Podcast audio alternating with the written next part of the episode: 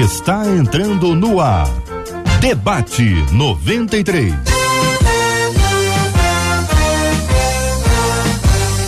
Realização 93 FM. Um oferecimento Pleno News. Notícias de verdade. Apresentação Cid Gonçalves.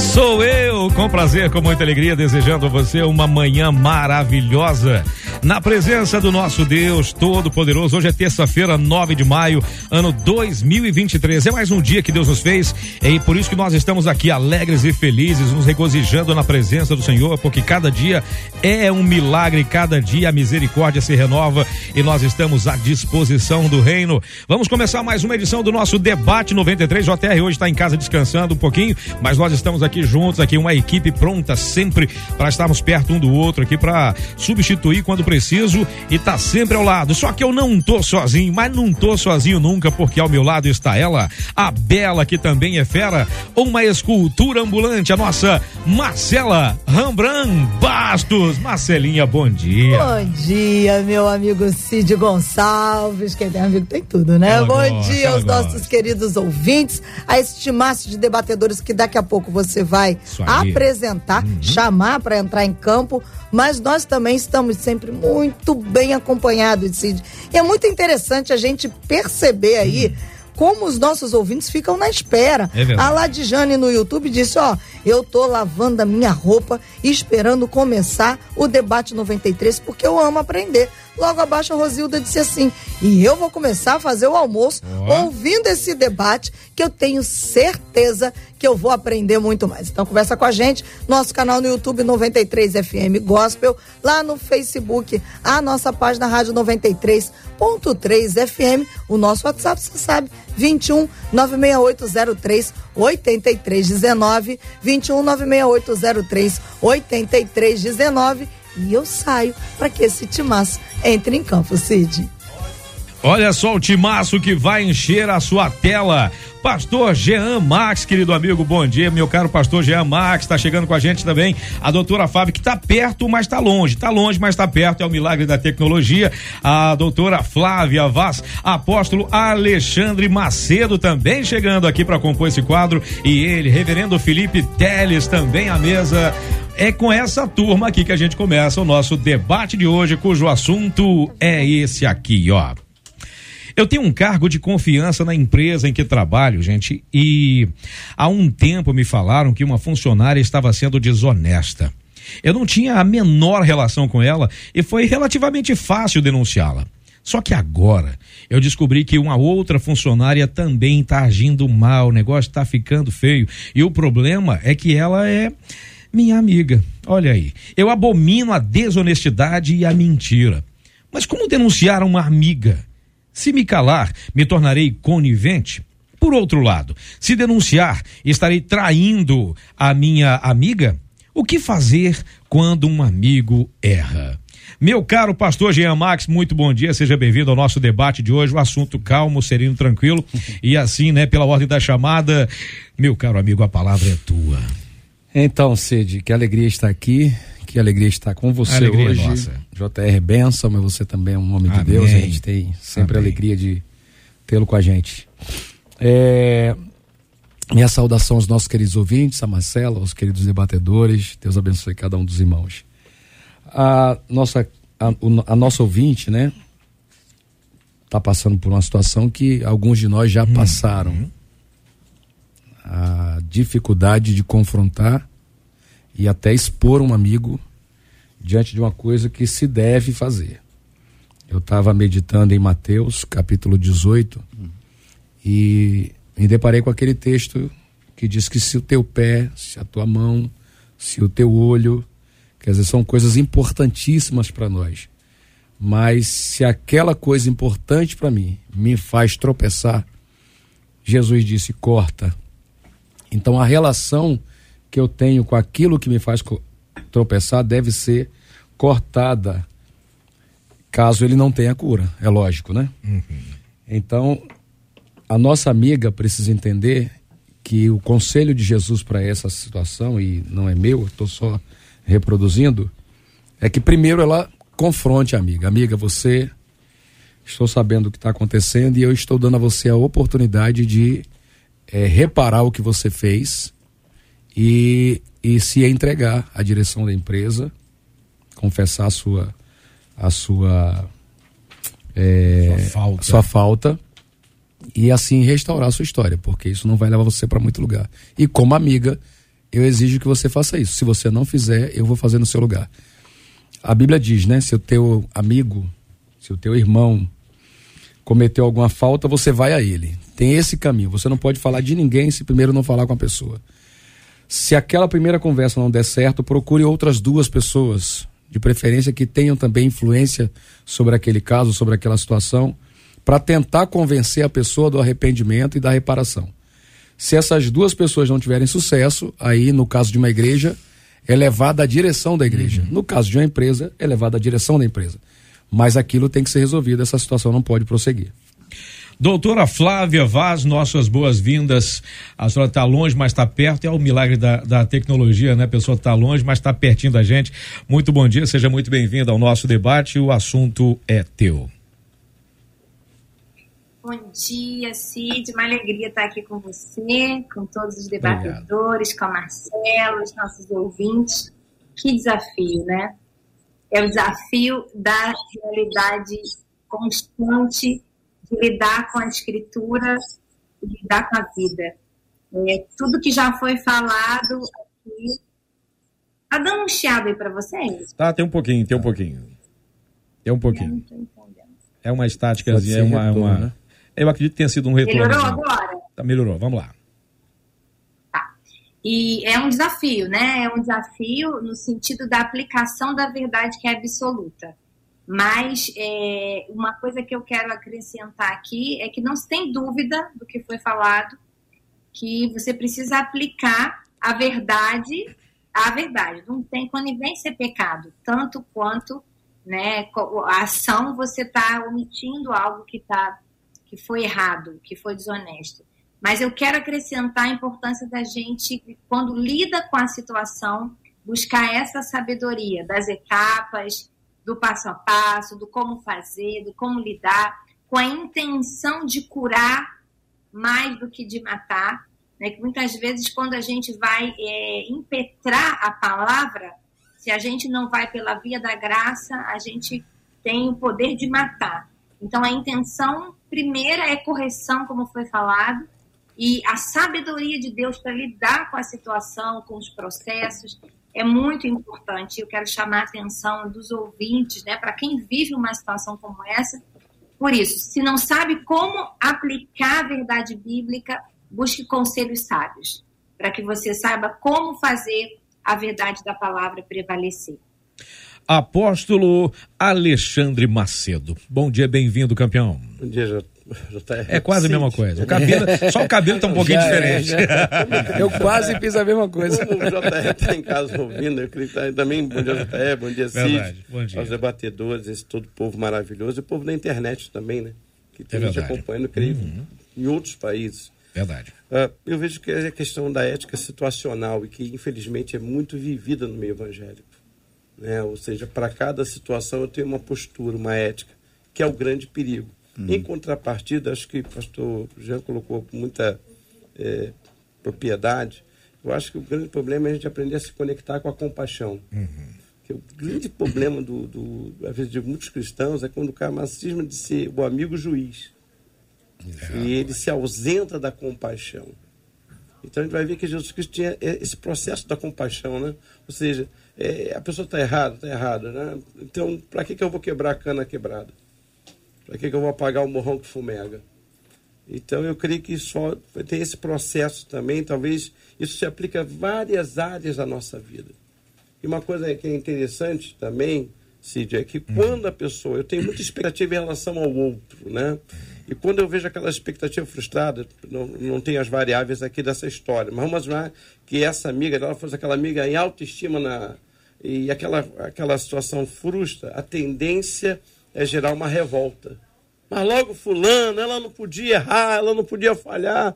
E aí aquilo tudo se transforma, e aí se perde a compaixão e entra muitas vezes o rigor da lei. Então eu posso usar a palavra para trazer vida, mas eu também posso usar a palavra para matar. Então nós sabemos a dosimetria da palavra, ou seja, eu posso usar a palavra de Deus para restaurar uma vida? Posso.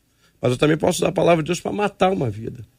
Então a gente tem que aprender a dosimetria da palavra, ou seja, quando é que eu vou usar para curar, para restaurar e quando é que eu vou usar para sacrificar, para quebrar a cana quebrada, para apagar o morrão que fumega.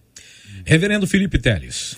É, Cid, bom dia a todos, bom dia, né? Bom dia a todos. É, sem querer, obviamente, chover no molhado, tudo que já foi colocado, mas talvez acrescentando um outro elemento, é assim, a bênção da crise dela. Como o, o apóstolo Alexandre falou, a crise dela parte de algum momento de entender que ela precisa ter uma, ela tem uma compaixão pela amiga. Uhum. Né? E acho que isso eu vou, vou trazer o lado positivo, que obviamente traz um lado negativo, que é que a compaixão, que o amor, que o carinho pela amiga não pode sobrepor um princípio. Mas que bom que ela está sentindo que não é tão simples assim, porque às vezes, quando a gente denuncia os outros com essa, com essa simplicidade, né, é, é um pouco do sinal de que a gente está se colocando, às vezes, nesse, nesse lugar desse juiz. Uhum de que não erra, de que não peca, de que é uma pessoa perfeita ou coisa parecida, porque ninguém é, a gente não é. Mas, e eu queria, então assim, é o lado positivo da crise, mas tem o lado negativo que a gente já falou aqui, que acaba que ah, eu, eu gostaria de agir com um, eu quero agir de um jeito, mas com o outro eu quero agir de outro, sendo que a situação é idêntica ou muito semelhante, que é o que ela descreve assim, que e não é o que a gente precisa fazer. E eu queria fazer um outro lado também, uhum. até para encorajar essa nossa irmã e se você, minha irmã, fosse a dona da empresa, né?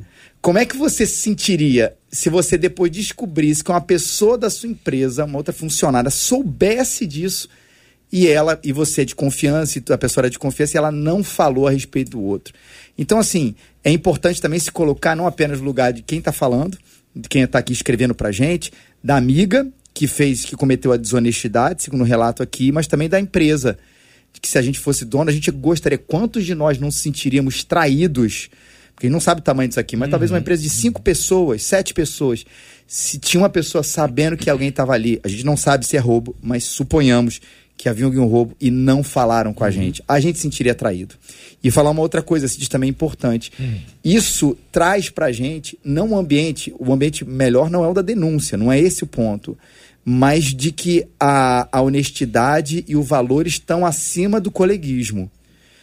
Já pensou se o nosso Brasil fosse assim? É. Já pensou se nossa, as nossas escolas, a nossa universidade, os nossos trabalhos fossem desse jeito? A gente, às vezes, por ser muito afetivo, como a gente é brasileiro, a gente está sempre querendo né, é, botar panos quentes nas coisas. Vou lembrar de uma situação, se vocês me permitem. Uhum aconteceu com a minha mãe, com meu pai, muitos e muitos anos atrás. Enfim, eles foram comprar um carro. E aí aquela coisa do vendedor lá falando, e aí vou botar isso, vou botar aquilo, vou botar aquilo, não sei o que, isso tem um valor. E minha mãe foi lá, deixando, deixando, tudo bem, que bom, eu quero isso tudo, não sei o que, só que ela precisava de uma nota. E o carro era da empresa, e aí ela, é, ele ficou enrolando, ele ficou enrolando, ele ficou enrolando. Até que foi o momento em que ele, ele teve que confessar que, na verdade, ele não estava demorando, era por causa da, da. Era uma desonestidade, ele estava levando um por fora dali.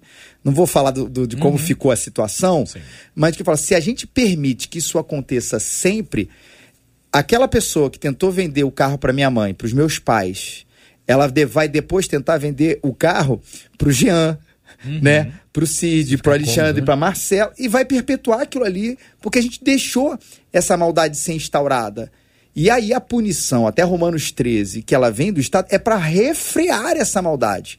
E acho que isso, essa cultura é importante para que a gente, a gente não veja todo esse coleguismo virar permissividade. Aí eu não estou falando apenas da questão do nosso ouvinte, uhum. mas do país como um todo, das instituições como um todo.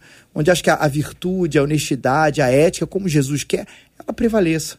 E é difícil, mas a gente tem que trilhar o caminho duro. É, na verdade, há uma frase que é, eu não sei quem é o autor dela, talvez tenha sido eu mesmo, eu não sei, que diz o seguinte: tudo é muito fácil até que não seja mais. Porque, por exemplo, é o que essa moça fala que ela tem três coisas que me chamaram a atenção. Ela falou de confiança, ela falou de desonestidade, mas também falou de mas. Mas como? Eu tenho um cargo de confiança. Tinha uma pessoa desonesta, mas como eu não conhecia, ficou fácil denunciar. Uhum. Mas é minha amiga agora. Onde é que a ética fica nisso aí, pastor Jean?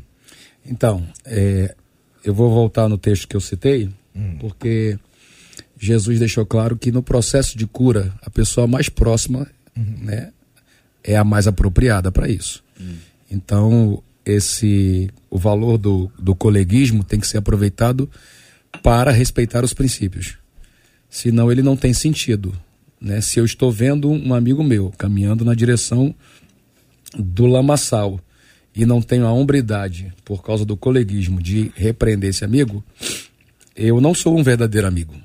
Né? Porque um verdadeiro amigo não deixará que o outro continue numa estrada como essa. Isso é uma prova de amor. Inclusive é assim que Deus nos trata, porque Ele sabe o valor dos seus princípios, Ele sabe que são coisas que funcionam. É... Tem um preço, a proximidade. Eu sempre falo do raio da intimidade, né? Quanto mais íntima a pessoa é de você, mais difícil de você aplicar é, juízo, uhum. se for o caso, é, e também exigir que princípios sejam respeitados. É muito complicado dentro desse raio de intimidade. Justamente porque nós, nós aprendemos no Brasil, como foi bem colocado pelo reverendo Felipe, a levar tudo na brincadeira. Uhum. Na verdade é essa, a gente leva tudo na brincadeira e para a gente vale muito, muito a questão do bem-estar social, da amizade, da, do, do churrasco, né, do abraço, nós damos muito valor a isso. E infelizmente são coisas maravilhosas, fazem do brasileiro um povo Sim. único na, na terra, distinto, isso é muito bacana, mas a gente precisa corrigir nos mínimos detalhes, nas relações mais íntimas, é, esse tipo de comportamento. Os princípios, principalmente os divino, divinos, eles precisam estar acima de qualquer outra, de qualquer outra situação. Felipe. É, só para enfatizar um pouquinho, do que o pastor Jean falou, de como a gente às vezes muda por causa do nosso próprio meio uhum. ambiente. Quantas vezes a gente não conhece, não sei se eu já citei isso aqui, alguém que vai para o exterior e ela muda completamente a relação que ela tem com as leis, por exemplo, né? Ai, aqui não joga papel no chão, aqui eu não posso avançar o sinal vermelho, aqui eu não posso fazer isso. Muda, porque você é. sabe que ali tem uma cultura de, é, de educação. de punição também, mas uma punição educativa. E aqui a gente tá sempre, não, mas é meu Brasil e tudo. Poxa, mas tô em gente, casa. Tô em casa. Se a gente agisse dessa maneira aqui, a gente poderia construir aqui uma nação melhor em cima, a gente está falando aqui dos princípios do evangelho, né? Uhum, verdade. Doutora Flávia. Então, eu estou escutando, vou tentar puxar um pouquinho para o meu lado, lado das emoções uhum. aqui, né? Porque eu acho que essa fala da ouvinte tem muito uma questão com consequência, dor e consequência, né? Não doía, fui lá e eu tive coragem. Agora que dói, então eu me pesa mais para eu tomar uma atitude diferente daquela que é correta. E, e aí eu quero me lembrar do significado da dor. Eu acho que a nossa sociedade, inclusive o povo cristão, a gente não entende a dor pela via da importância que ela tem. A dor ela é um sinal de vida, né? E, e, a Bíblia diz que a dor, segundo Deus, ela tem poder de produzir em nós peso de glória. Como biologicamente você sente dor para perceber que tem alguma coisa que não está funcionando bem? A dor não é para matar, a dor é para corrigir o que está matando. Então, eu acho que um ponto muito importante, isso serve para qualquer área da nossa vida, é a gente não ponderar as nossas atitudes, as nossas respostas pela via da dor. Né? Foi falado aqui, tentar usar a favor, tentar usar para o propósito. Se está doar, não, porque vai ficar constrangido. O constrangimento já é fruto de necessidade de mudança. Né? Essa, essa sensação de eu preciso me arrepender, isso está errado, é uhum. algo muito poderoso para corrigir esse mundo que a gente vive e corrigir os nossos caminhos. Então, a dor ela não tem que ser uma coisa que vai me impedir, pelo contrário, ela tem que me direcionar naquilo que eu preciso corrigir. E também o medo da consequência. Provérbios 19:1 diz que é melhor o pobre íntegro do que o tolo perverso. Então, vai pagar, vai de repente ficar sem emprego, né? Ou às vezes não, porque às vezes tem um patrão até que reconsidere e coloca misericórdia Sim. ali. Uhum mas assuma a consequência. Não, não é, é, mude a sua postura, não guie porque está doendo ou porque vai doer. Né? Pelo contrário, entenda o poder da dor que é para corrigir rota e não para você evitar a, o caminho que tem que ser feito. Então, acho que é uma coisa que a gente precisa pensar inclusive, eu sou uma guardiã da infância, falo sobre isso, no treinamento dos nossos filhos. Porque é de pequeno que você ensina. Uhum. Né? Se, se lá na escola tem uma coisa errada, fez uma coisa errada, trouxe um objeto para casa, você não ensina ele com sabedoria a fazer o conserto disso, ele vai crescendo. Não, porque eu vou ficar com vergonha. Vai ficar, filho, mas tudo bem, você está fazendo a coisa certa. Né? A gente faz do jeitinho, chama a professora, não precisa tornar público para a sala toda, mas a gente vai corrigir, porque isso vai treinar ele para lidar no futuro, quando a dor aparecer, né, de confissão, de correção de rota, ele seja capaz de realmente fazer aquilo que a Bíblia ensina que deve ser feito. Nós vamos ouvir agora o apóstolo e logo depois eu vou ouvir a Marcela, porque a Marcela deve estar cheia de recados já dos nossos ouvintes já. Eu chamo a atenção nessa frase dela aqui, se denunciar, estarei traindo a minha amiga. Sim, sim. E a gente percebe como é que na nossa sociedade os conceitos e valores estão em constante mudança. E isso é que atrapalha talvez a mente de Cristo em nós, né? Porque uhum Felizmente nós vemos no país que é o seguinte: se você for amigo do rei, tudo bem. É. Hum, Mas é. se você não for amigo do rei, você vai ficar realmente uma punição. E muitas vezes vai gerando entre nós esse conflito. Você vê, ela, ela é crente, imagino que ela seja crente, uhum. ela sabe que tem que fazer, no uhum. entanto, olha o peso da cultura sobre a palavra. E, gente, isso está cheio no nosso meio. A pessoa que abre mão de fazer aquilo que é bíblico né, em função daquilo que é cultural. Uhum. E ah, eu tenho medo, ele, eu tenho medo de ficar chateado comigo, eu tenho medo dela ficar aborrecida. Hoje o pastor, por exemplo, as associações, eu, eu não escolho o pastor para que ele cuide da minha ovelha. Uhum. Eu, eu, escolho o pastor pra, da minha vida, eu escolho o pastor para que ele promova o entretenimento. Verdade. Então muitas vezes o pastor fica com medo de dar aquela exortação, porque ele dá aquela exortação, aí a ovelha, é, o meu tempo aqui acabou, eu sinto que Deus me quer em outro lugar. E aí o que, que acontece? É. Em nome disso, muitas vezes eu me calo, diz, não, um dia Deus vai falar com ele, ou eu uso o púlpito para um discurso indireto uhum. e eu deixo de cumprir aquilo que Deus quer, confiar nele, porque eu fico com refém da cultura. Isso e hoje aí. a cultura está assim. As pessoas estão migrando de igreja porque elas não querem um pastor para cuidar da vida delas. Elas querem um pastor para mantê-las em entretenimento. Né? Aliás, o YouTube faz isso. Uhum. Ah, hoje eu quero uma mensagem para rir, então é fulano. Ah, eu quero uma mensagem para chorar.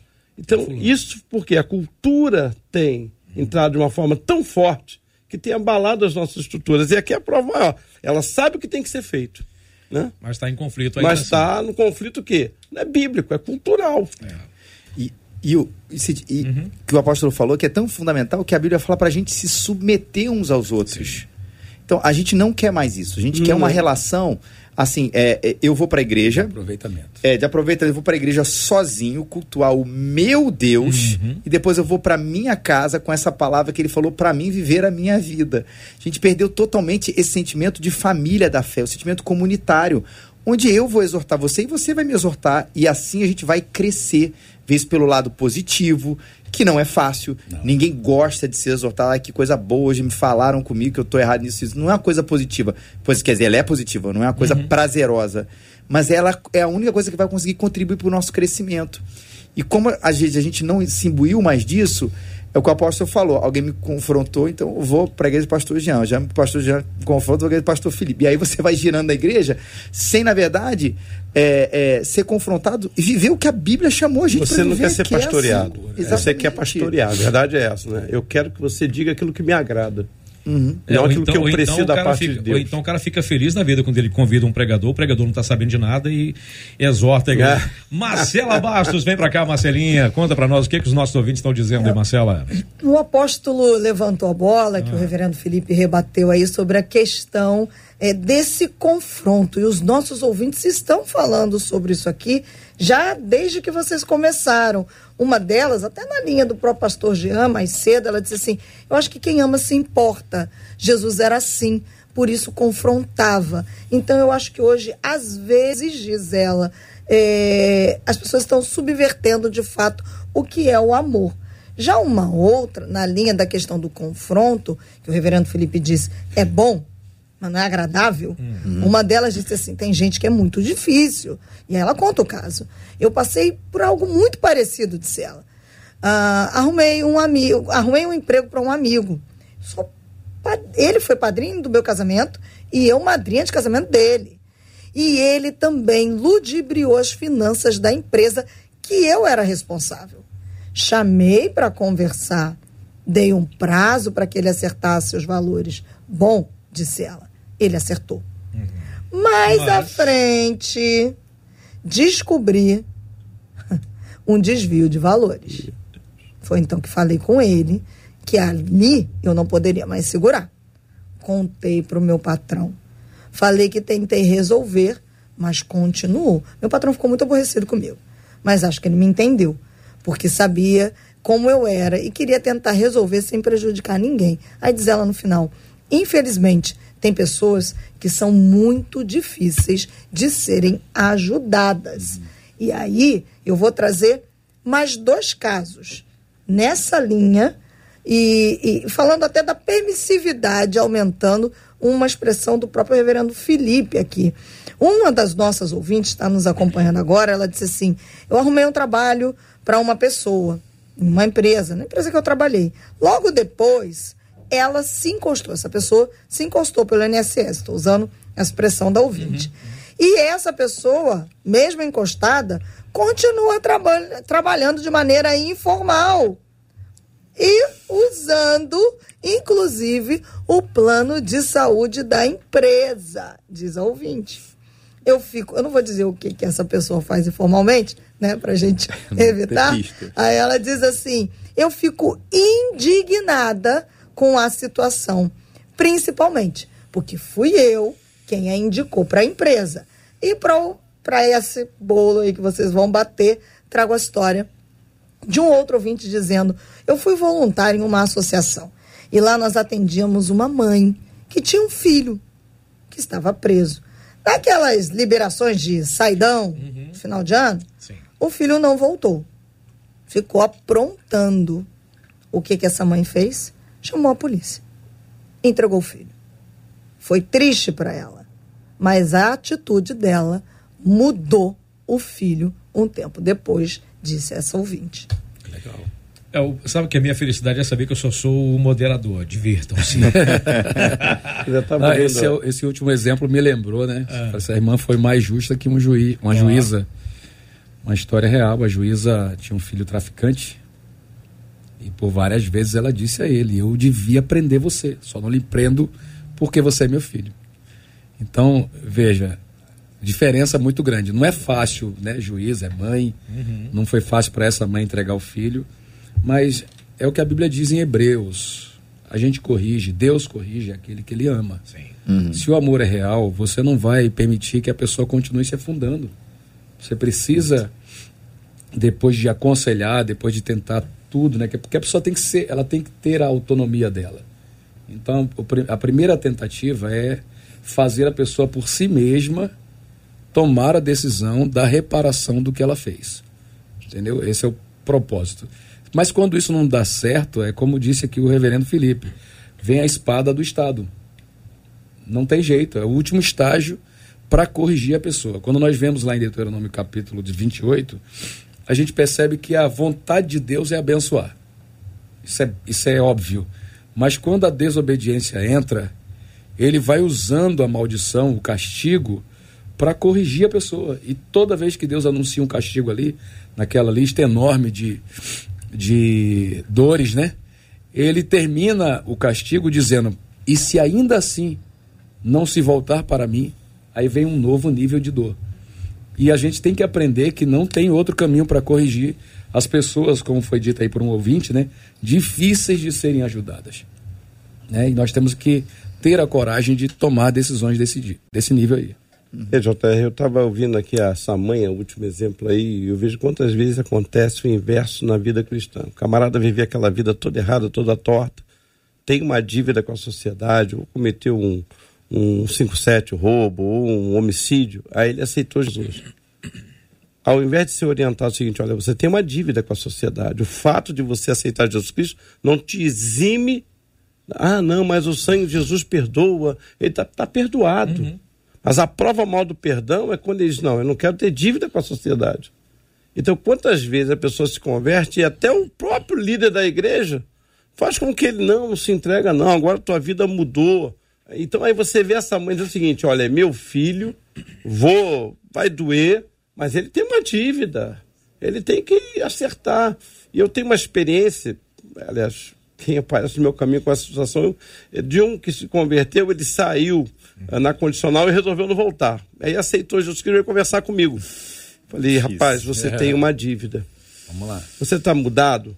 Eu vou colocar alguém para acompanhar você e você vai procurar várias execuções penais. Ele foi. E olha só que coisa interessante, como é que Deus age. Ele se apresentou, o juiz da vara disse, olha, me aceitei Jesus Cristo, eu saí, não voltei e eu estou aqui me apresentando. O juiz pediu, a vara de execuções puxou, não tinha nada. O juiz disse, olha, se você se converteu mesmo, você vai voltar, isso é na terça-feira. Uhum. Você vai voltar na quinta-feira que eu vou levantar a sua vida. Aí ele saiu de lá veio conversar comigo. Ele disse, o que, que o senhor acha? Eu falei, acho que você tem que ir. Uhum. E quando ele foi, o juiz da vara era um pastor. Ele disse, poucas vezes eu vi isso acontecer. Então eu vou fazer todo o possível para que a lei né, aplicada à tua vida seja a, a menor possível. E ele hoje é um missionário nosso. Então, muitas vezes a gente acaba trabalhando com essa situação também, né? Ah, porque é meu filho, eu não vou mexer, ah, porque ele se converteu agora, deixa para lá. Não, gente. Tem coisa que a gente tem que entender o seguinte, dívida olha, é dívida. tem reparações. Sim, isso aí. Vamos, não vamos confundir as coisas, porque talvez seja esse o problema do nosso país.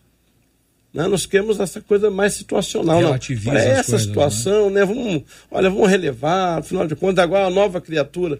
Então, dê frutos de arrependimento, uhum. que é o que Jesus chama para a gente. Né? Uhum. Né? Então, a árvore vai se conhecer pelo fruto que ela produz. Então, às vezes, eu quero uma mudança, mas não estou produzindo fruto de arrependimento. Apóstolo, mas... e, e, sim, desculpa. Sim. E o senhor citou aqui, né? A nossa tribulação, a nossa leve e momentânea tribulação não vai ser comparada ao peso de glória. Uhum. Então, aquele que aceita o castigo é sábio. Porque ele sabe da recompensa que, que, que está à frente daquela mudança. E, infelizmente, pouca gente vê isso. Ela só, só vê o, só sente a dor e pensa que a melhor solução é se livrar dela. E isso não é verdade. Uhum. Eu ia perguntar para a doutora Flávia com relação a, a, isso que a gente falou aqui sobre a pessoa aceita Cristo, está tem uma, uma vida antes, uh, uh, e essa pessoa, de repente alguém fala, não, você agora mudou, você agora aceitou Jesus, você é nova criatura, as coisas velhas se passaram e tudo se fez novo. Na cabeça dessa pessoa é exatamente isso. Mas com relação a isso que o apóstolo falou, sobre a dívida que a pessoa tem com a sociedade, como é que a gente coloca na cabeça dessa pessoa, foi exatamente como ele fez aqui, mas tem muita gente que não consegue ver isso e não consegue aceitar que a vida dela, uh, mesmo tendo se transformado por Cristo, ela precisa pagar a dívida que ela tem com o erro que ela cometeu. Como é que a pessoa associa o perdão a essa renovação de vida? O entendimento, na verdade, é que são instâncias distintas, né? uhum. né? Uma lei é terrena e, e se rege tudo aqui o que estamos debaixo de decretos, de constituições, e a que dá salvação a ela é outra lei, né? Uma lei espiritual, é a lei do sangue de Jesus. Então, são, são dívidas diferentes, uhum. embora o Senhor nos perdoe e a gente receba a eternidade, a salvação, o perdão. Na terra a gente tem o Estado, né? A gente uhum. tem a uhum. família. Então são, entenda, são vários níveis de responsabilidade que o indivíduo tem que lidar. E assim, tem que ter um mentor, um pastor ou algum juiz, alguém que vai ajudá-lo a compreender, até na questão da nossa estrutura almática, né? É um processo. A gente é, hoje eu tenho 47 anos, eu sou hoje o fruto de 47 anos de vida. As mudanças, elas não são todas instantâneas. Você aceita Jesus, mas muitas coisas o Senhor vai pro produzir, são processos de transformação que vão sendo trabalhados na nossa história. Então, entender essas instâncias é fundamental para que a pessoa entenda. O perdão, ao contrário, ele me leva a me posicionar, né? Uma coisa que eu tinha estava pensando enquanto ouvia é que a honestidade, a verdade, a razão pela qual a gente está fazendo esse debate hoje, ela tem função e a função da verdade é vida. Uhum. Deus ele pede para a gente para cumprir princípio não é porque ele gosta de ver a gente fazendo só o que ele quer e porque ele é um Deus carrascão que quer controlar. É porque as leis são proteções. Quando ele começa a dar a Moisés leis, ele dá porque é um povo que está sendo governado diretamente por ele. Então ele precisa dizer, ó, funciona assim, né? Precisa ser desse jeito, porque se você viver a verdade, ela liberta. A verdade vai uhum. produzir vida em você. E essa é a razão pela qual a gente vai se denunciar, a gente vai sim voltar lá no juiz e dizer, olha, eu quero andar em vida. Né? Essa é a função da verdade. Então, se submeter aos processos é muito fundamental, mas sempre tem que ter alguém. Né? A criança tem que ter um pai, o, o adulto tem que ter um pastor, um conselheiro, isso é fundamental. Cid, nessa história. Uhum, uhum. Felipe. Isso. E falar e, e, dessa questão coletiva, como ela é importante. É, se todo mundo se tratasse como caráter de exceção, que é o que, que a gente quer ser, é, a gente nunca teria, a gente teria uma exceção para todo mundo e ele não valia para nada. Uhum. E eu uhum. tive um exemplo assim, super bobo, simples, mas aconteceu aí no, até no primeiro de maio. Eu fui na praia. Uhum. E aí, assim, tava tranquilo, de boa. Aí começa alguém liga aquela bendita, maravilhosa caixinha de som do seu lado. Hum, com aquelas músicas de gosto Exatamente, só, né, só Vivaldi Ai, ali assim, né, naquela caixinha de som. aí eu, aí eu falei assim, caramba, cara, eu falei assim, aí, amigão, tudo bem, beleza, cara? Então, assim, você pode diminuir um pouquinho? E eu sei que existe uma lei que proíbe a uhum, caixa de som de, de eu fui olhar, é de abril, acho que do ano uhum. passado, alguma coisa assim. Mas é, eu, eu conheci com a minha esposa, eu falei assim, já pensou se todo mundo, todo mundo levasse a caixa de som e colocasse a sua música. Aliás, parece ser o melhor remédio, né? Uhum. Então tá bom, gente, vamos fazer uma área aqui que todo mundo liga caixa de som. Cara, um é o funk, o outro é, é uma música evangélica, outro é uma música clássica, outro é um blues, outro é um rock, outro é um clássico, cada uma sintonia diferente, vira o caos. E o sertanejo universitário, sertanejo que não se universitário, nunca, que não se forma que não se forma. É o caos. E é exatamente isso, assim, numa explicação de uma coisa, claro, que não é nem perto grave daquilo que a gente de fato uhum, entende, uhum. mas se todo mundo se tratar como exceção, o caos impera. Porque ninguém vai ser punido. A lei, na verdade, ela não vai funcionar para ninguém, porque todo mundo é no cara de exceção. Mas se todo mundo obedecer, é óbvio, e aí temos situações diferentes. Está falando realmente, não é a lei do coração, daquilo que de fato vai ser transformado, mas ela serve para refrear o mal, ela serve para apaziguar esse caos da sociedade. E aí Jesus Cristo vai entrar para mudar realmente a internamente o coração da gente. Mas acho que essa situação da caixinha de som mostra um pouquinho né, de, de, desse caos que a gente diz que quer viver. Mas quando a gente bota isso, ninguém mais quer viver dessa maneira, porque todo mundo quer a lei para os outros e a exceção para mim. E, lamentavelmente, parece que a gente está se encaminhando para isso, né? Para a questão da exceção, né? Você não pode tocar mais em nada porque está invadindo o meu espaço. Uhum. Gente, a, a, essa nossa ouvinte, ela, ela, ela tá, imagino ainda, ela com esse problema com a amiga, porque veja, uh, é minha amiga, gente, é minha amiga. Se eu me calar, olha as perguntas para ver que ela está com conflito. Ela, se eu me calar, eu me tornarei conivente? A pergunta já é a resposta. É. Se ela se calar, já estou sendo conivente? No mínimo, né? Porque ela tem um cargo de confiança. Essa confiança, ela pode ser traída nesse caso, ah, se ela não denunciar a amiga, também é uma é quase que uma retórica, é exatamente isso que ela está fazendo. Mas ela pergunta o que fazer quando um amigo erra, gente. Não é a pergunta final, mas é uma pergunta que a gente acaba colocando, até porque daqui a pouquinho tem mais opinião dos nossos ouvintes. O que dizer quando um amigo erra? Salomão fala que, que amigos são assim, eles é como ferro, um afia o outro. Mas se os dois estiverem enferrujados, o que pode acontecer? Porque na verdade está mostrando uma ferrugem aqui. E a gente pode cantar um corinho enquanto vocês decidem quem fala. Acho que o pastor Jean falou ali no início uma coisa tão importante, né? Uhum.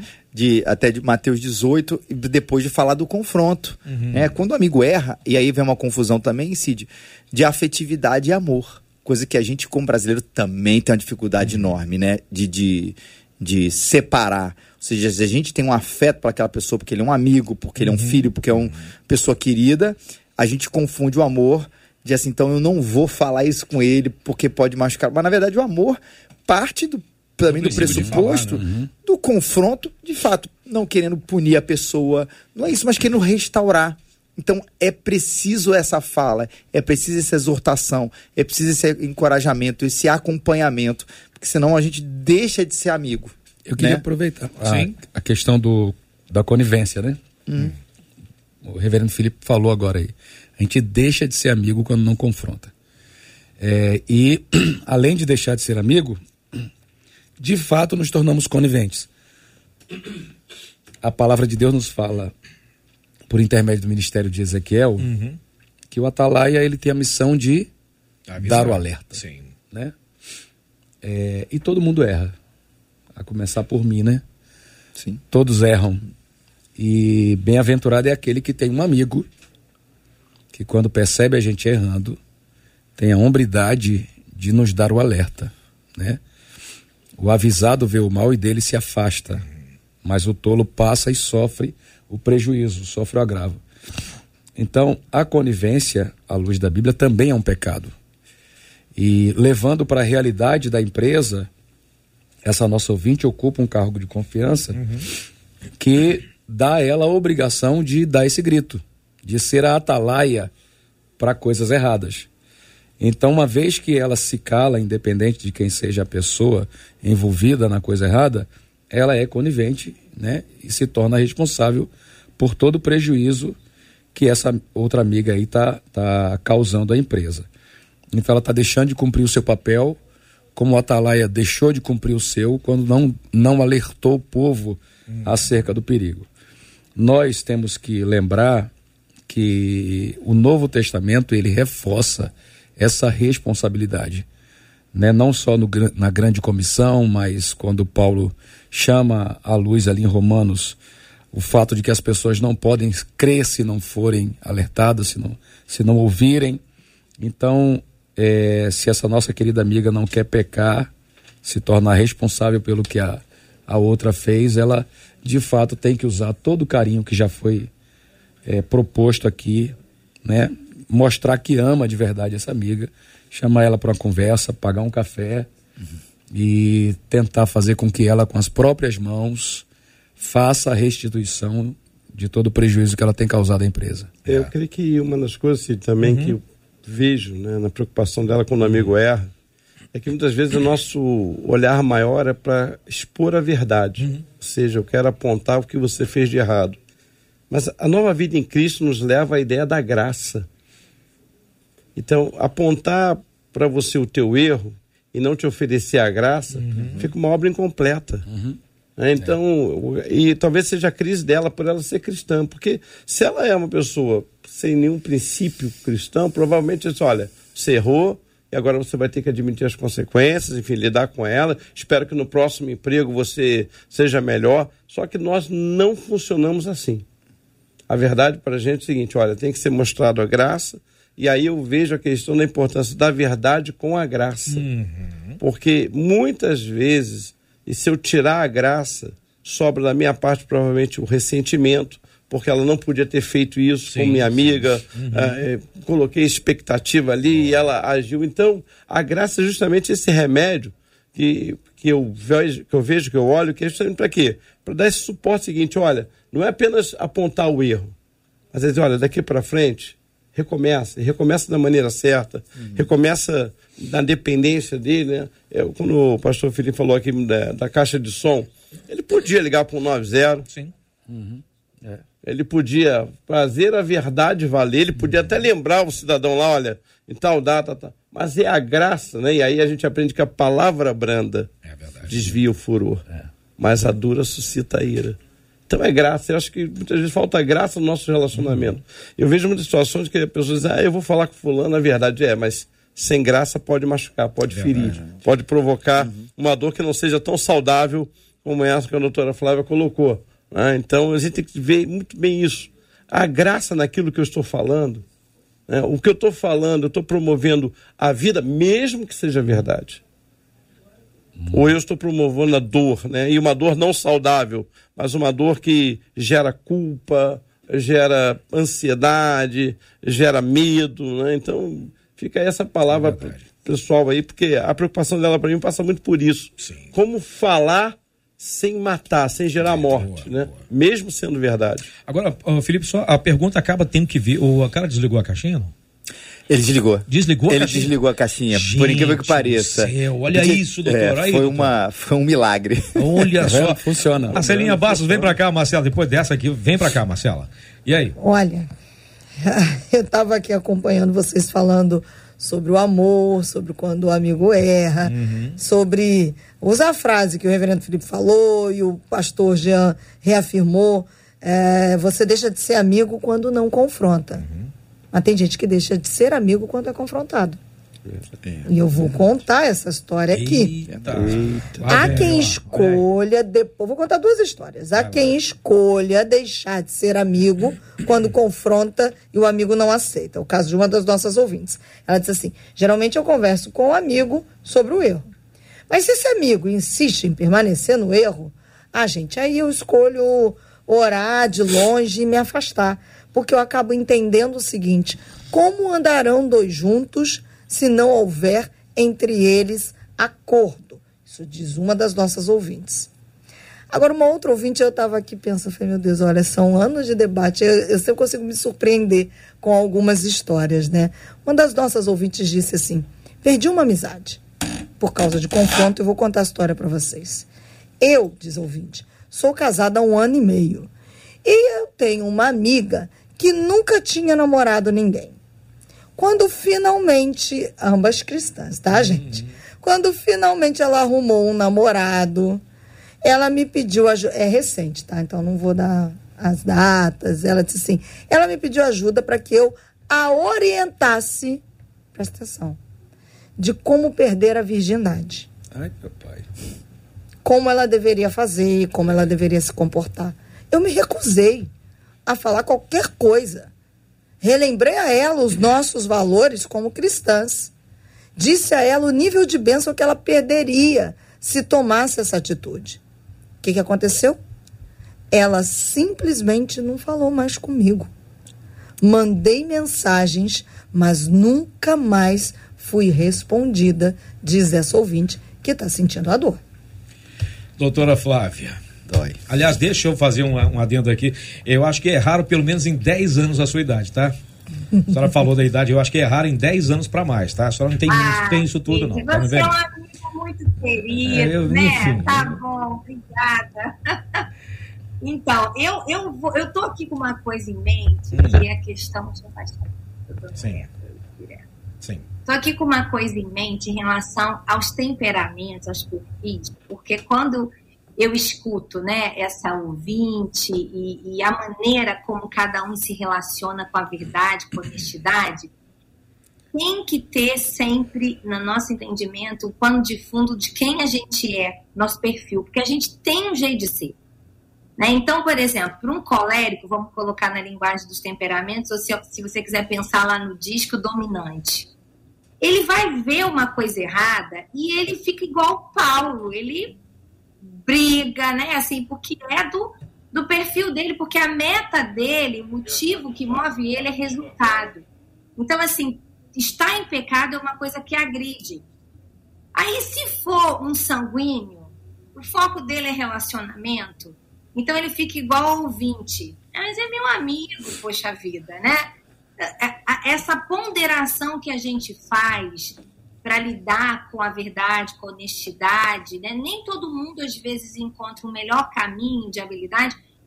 Pensando nisso, se é um fleumático, é o cara que não quer ficar mal com ninguém, é a pessoa que quer ser sempre aquele amigo de todo mundo. Agora, se ele é uma pessoa melancólica, ele vai para o outro lado do Paulo, né?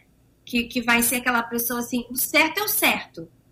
Então, eu quero dar um exemplo que eu vivi recentemente de fazer coisa errada, sem intenção de fazer. Eu sou uma dominante.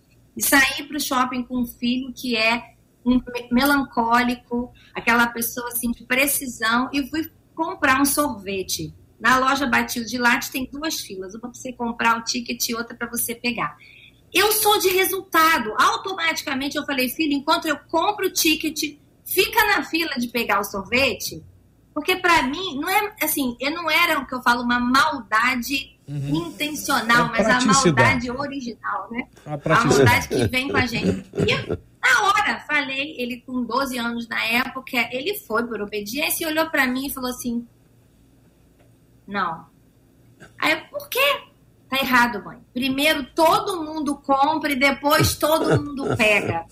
Fábio, por que, que você está trazendo esse exemplo? Porque a gente precisa entender que somos pessoas diferentes e Deus fez assim, né? Eu estou dizendo que tudo do nosso temperamento é bênção, mas Deus nos deu porções diferentes de uma mesma natureza uhum.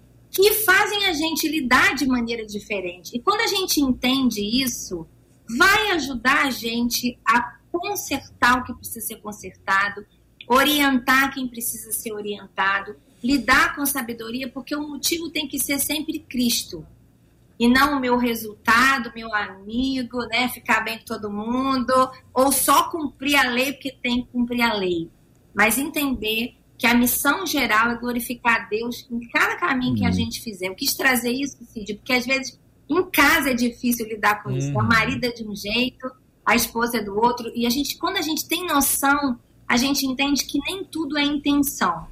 Existe o pecado original, mas nem tudo é uma consciência. A pessoa não está fazendo aquilo porque ela é ruim. Às vezes ela acha que tudo bem, vai, ah, porque eu vou ter aquilo, tem que fazer, e ninguém está olhando, não. Em Jesus tem uma verdade, tem um caminho que vai levar a vida. E eu lembrei aqui do texto de Provérbios, né? Que, aliás, são as feridas feitas pelo que ama, né? Porém, os beijos de quem odeia são enganosos. Nem ia pegar tanto a segunda parte do beijo enganoso, mas de enfatizar, né? Que as feridas do amigo, elas são é, feridas, mas elas são leais e são fruto do amor que a gente tem pela pessoa. Mas é isso, o risco que a gente tem, né, gente, é um risco, às vezes, de perder essa pessoa às vezes temporariamente, depois ela vai cair em si, uhum. mas às é. vezes, infelizmente, ela é, é, isso é perpétuo, né? Isso é para sempre. Mas a gente foi leal naquilo que a gente entendia, entende da palavra de Deus, que é a verdade para a vida da pessoa, né? E é isso precisa ser dito com lealdade e amor. E é difícil esse tempero, mas a gente é chamado para isso. Verdade. Pastor Jean. Então, muito muito bom a gente fechar dessa forma, né? Eu acho que ficou bem claro para para nosso ouvinte que o papel dela como serva de Deus e como uma pessoa de cargo de confiança é fazer esse, esse mal cessar é, com a preocupação de curar a sua amiga. Esse comportamento revela uma enfermidade moral e essa enfermidade moral só pode ser curada com a palavra de Deus. Então ela pode usar o amor que ela já tem pela amiga, a, o afeto, a admiração, usar tudo isso para deixar bem claro que a sua intenção é restaurar a vida daquela pessoa. É uma coisa é. que eu, a gente olha, né, a gente pega essa situação aqui e diz, bom, isso aqui só se aplica para isso, não.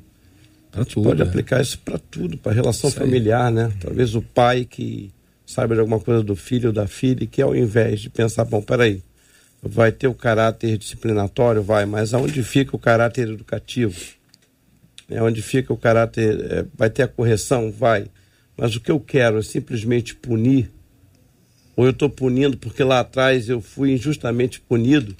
E aí foi o que a doutora colocou muito bem, acho essa questão da, da conversa, o diálogo. Eu acho que essa é a grande beleza do cristianismo, né? É que é Cristo vivendo em nós, a esperança da glória. Uhum. Ou seja, como é que ele agiria? como é que ele atuaria, né? Quando aquela mulher, por exemplo, lá de João é trazida para ser apedrejada, né? E ele disse tudo bem, tem que cumprir a lei, mas cadê o adúltero? Hum. Boa. Né? Então, boa, boa. cadê ele? Não vou deixar de cumprir a lei, mas eu quero que vocês façam a coisa que tem que ser feita. E aí ele vira para ela e, e, faz uma pergunta interessante. Alguém te condenou? Ela sabia que merecia uhum. condenação. Uhum. Ela disse, eu te condeno vai não peques mais. Mas por quê? Porque o processo se viciou. Ela não podia ser condenada sozinha. A lei não permitia isso. Então eu creio que fica uma palavra para a gente. Eu acho que o, o, grande valor do debate hoje, Cid, que eu vejo é que isso aqui é uma aplicabilidade para diversas áreas da nossa vida. De um amigo do trabalho, de um irmão na igreja, de um parente. Ou seja, como é que nós vamos lidar com o erro do outro. Né? Sendo é, espiritual, dentro de tudo aquilo que foi colocado aqui. Só reouvir esse debate e dizer, rapaz, eu vou aplicar desse jeito, fazer dessa forma, eu vou dar essa palavra. Por quê? Porque a ideia da gente é o seguinte: não é destruir, é recuperar, né? E aquilo servir de, talvez até, nesse caso aqui, vai dar uma demissão. Sim. Né? Provavelmente até deu uma demissão, mas a uhum. pessoa já sai dali com, olha, eu não tenho mais o direito de errar nisso. Né? E por quê? Porque alguém me alertou, alguém me ponderou. Então, fica essa palavra para você que está ouvindo o debate, né? É o seguinte, olha, não vale a pena se omitir. Uhum. A omissão ainda é uma opção, mas ela não é a nossa opção. A opção do cristianismo é o confronto em amor. O senhor está falando de omissão, né?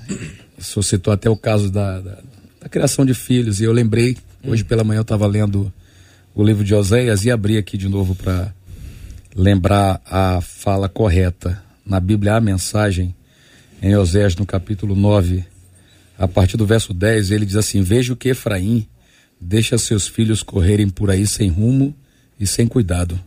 Seria melhor matá-los de uma vez. Uau. Uhum. É forte, a gente pensa no, no cerne disso, é uma pancada, viu? Marcelinha Bastos, vem aqui, Marcela. Encerro com uma história. Acabando o debate. Começou, tem dois minutos, faltam pois só é, quatro para acabar. Pois é. Três e meio. Vou, e eu vou encerrar com essa história para vocês. Uhum. Um dos nossos ouvintes disse assim: Eu tenho um primo que há alguns anos entrou, começou a se envolver com uma vida errada na comunidade onde ele vivia.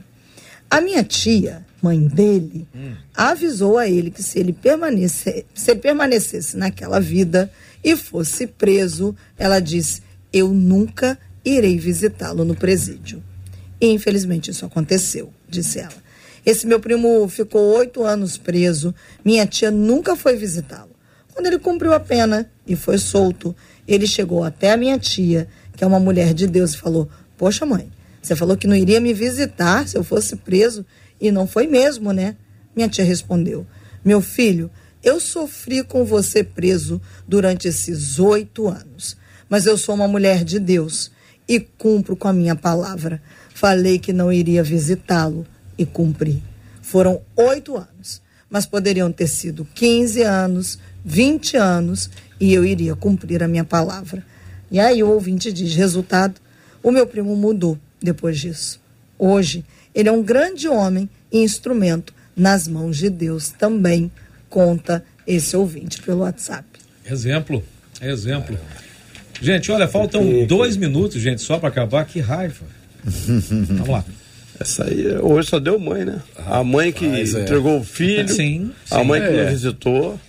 Rapaz, ah, Mães abençoadas Vou essa. mandar uma carta aqui pra gente não, falar que, de pai, né? É, não, e que bom que esse, essa pessoa, assim, voltou para Jesus. Assim, mas, assim, acho que, acho que visitar não é o problema. Inclusive, assim, ó, é, acho que é tipo, te amo, uhum. quero estar com você, você tá, continua errado, mas eu tô aqui, que eu sou mãe. É tudo. Ela tinha avisado antes. Ela, tô... ela avisou ela tinha avisado antes. antes. Eu sei. Se você for preso, eu não vou. Entendi, é. entendi. Eu só mas não é avisaria peso, antes, né? entendeu?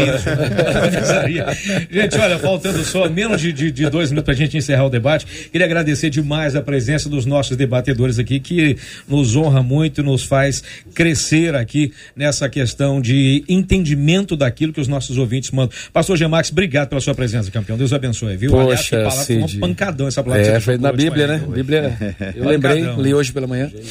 Uma gratidão estar aqui mais uma vez. Deus abençoe vocês, Deus abençoe essa rádio querida.